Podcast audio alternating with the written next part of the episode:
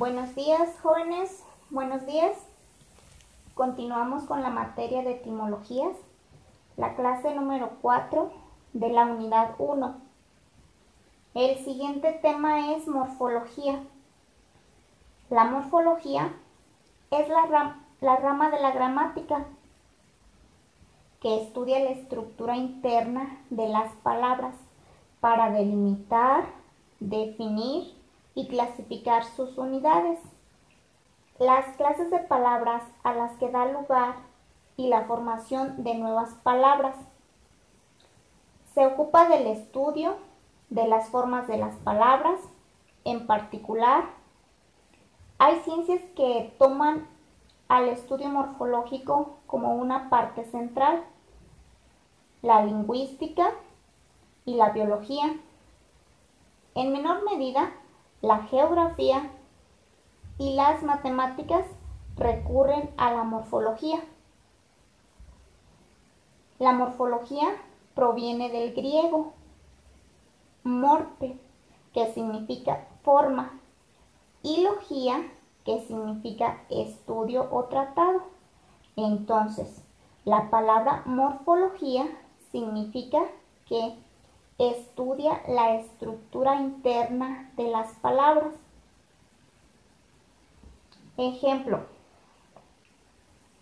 un biólogo cuando frente a su microscopio examina detalle las células de un trozo de cualquier material para averiguar de qué está compuesto. Del mismo modo, el lingüista se ocupa de la morfología.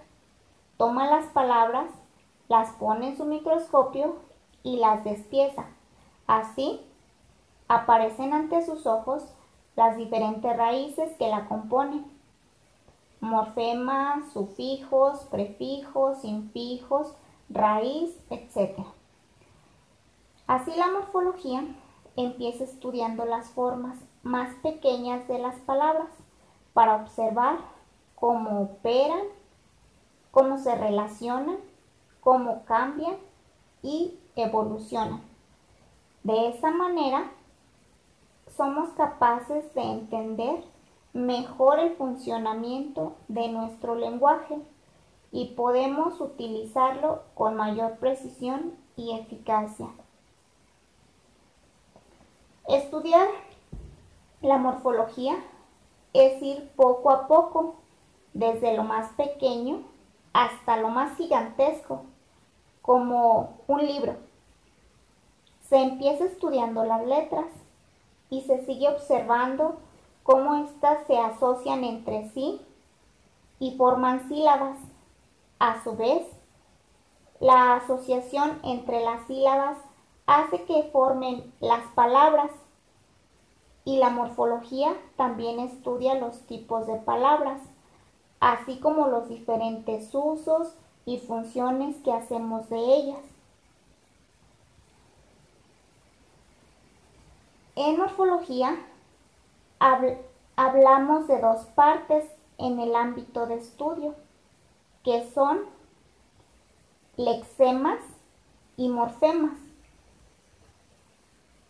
En lexemas o raíz se ocupa de la formación de las palabras. Es parte de una palabra que lleva el significado referencial. Es decir, aporta a la palabra una idea comprensible.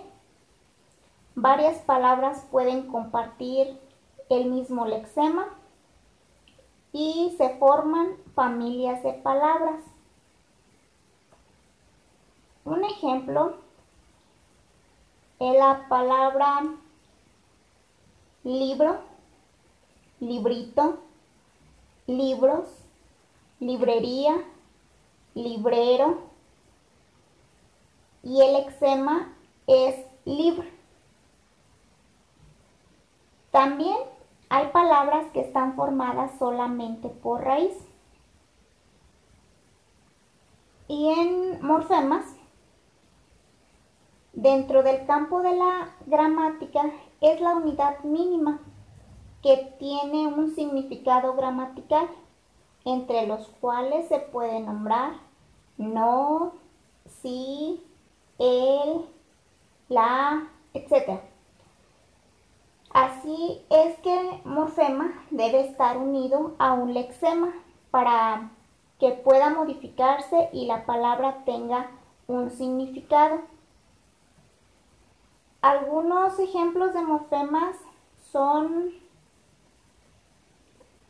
la palabra gato, gat es el lexema y si ponemos la, letra O sería el morfema con significado del género masculino.